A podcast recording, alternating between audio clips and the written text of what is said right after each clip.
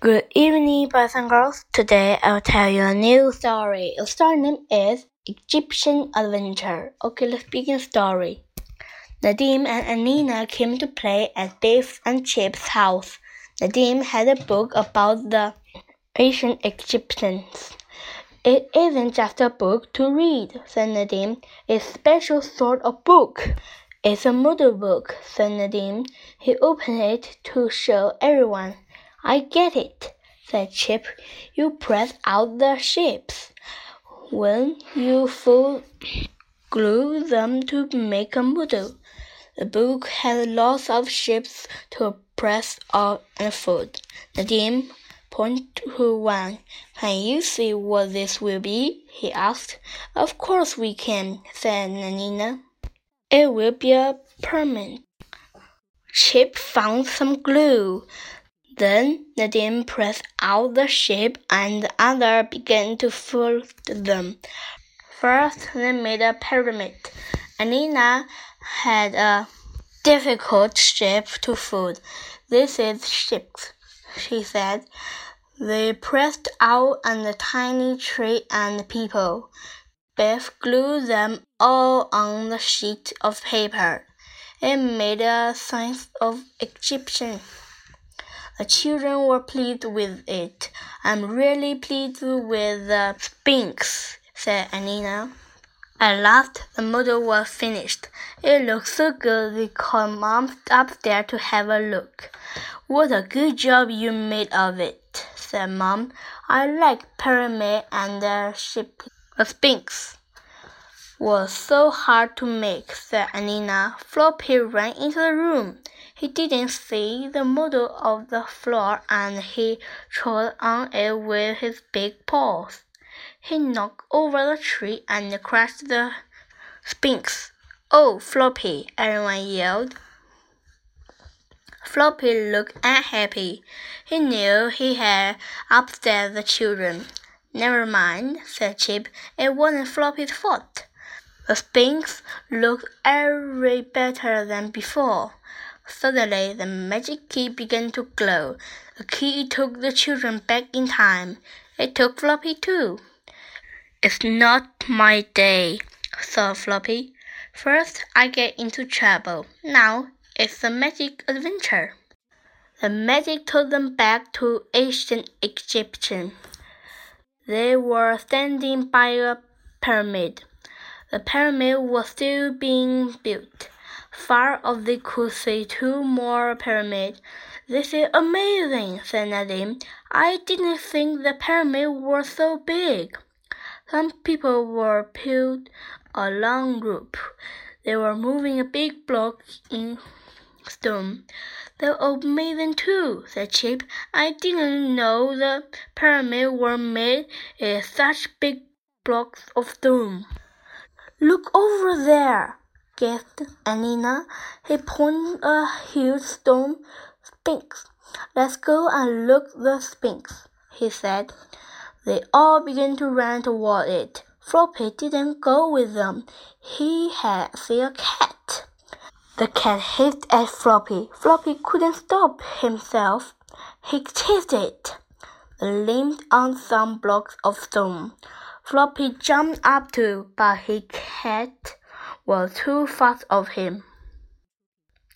Biff saw Floppy chase the cat. He called to others. They all went back to get Floppy, but he was stuck on a block of stone. Oh, Floppy, you silly dog, said Biff. The children looked up at Floppy. He's a long way up, laughed Nadim. I just have to climb up and help him down said Biff. Then a man ran over. He looked at Floppy and gasped. The man called to some people. They ran over to the children. At first, they were taking and shouting.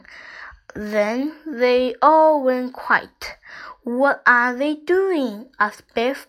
Why are they looking at us like this? The people put their hands together and raised them in the air. Then they sank down on their knees. They are blue to us, said Chip. They must think we are important. How strange, said Nadim. The people were not bowing down to the children. They were bowing to Floppy. I don't believe it, whispered Chip. They must think Floppy is important. I wonder why. The people took Floppy away. The children followed. Floppy couldn't believe all this was happening to him. The magic adventure is so bad enough, he thought, and now this. The people took Floppy to King's place. The king came out on the step. In Egypt, a king is called Pharaoh. This Pharaoh looks very fierce. Everyone bowed when they saw him. We'd better bow down too, said Biff. We don't want to get into trouble. A man spoke to Pharaoh. Great Pharaoh, he said, see what we have brought. The yellow dog, gasped the Pharaoh. The Pharaoh took Floppy inside the place. Then he clapped his hand. Look after the yellow dog, he said. Give him whatever he wants. Hmm, thought Floppy. I've been to enjoy this adventure. I just don't get it, said Biff. Why are they making this fuss of Floppy? The Pharaoh clapped his hand again. Some people ran into the place. One of them began to paint a picture of Floppy. Suddenly, Biff sneezed. The Pharaoh saw the children. Stand guard in my place, he shouted. How did they get in? A guard grabbed Chip and Anneena.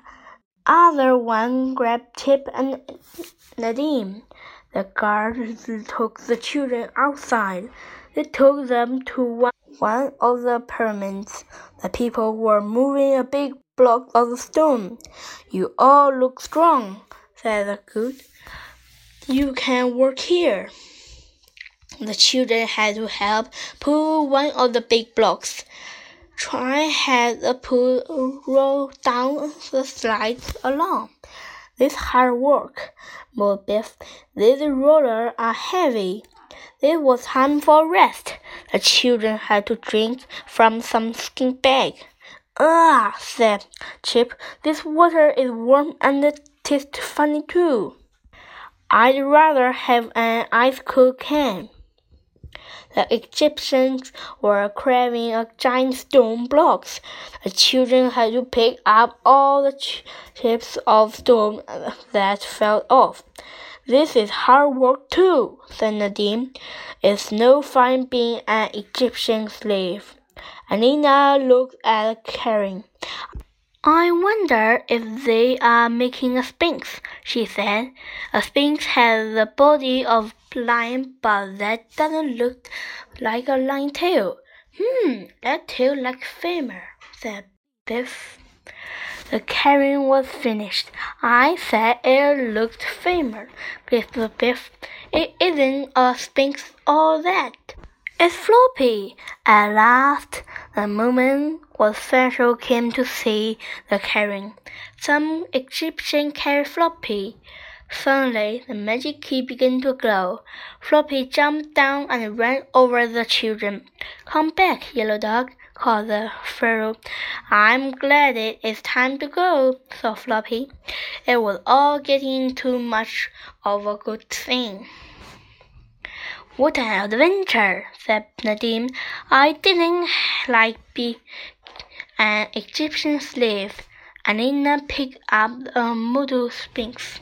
The sphinx has a lion body and a man head, she said, but it does look a bit like Floppy. The end. Goodbye. Thank you for the listening. See you next time.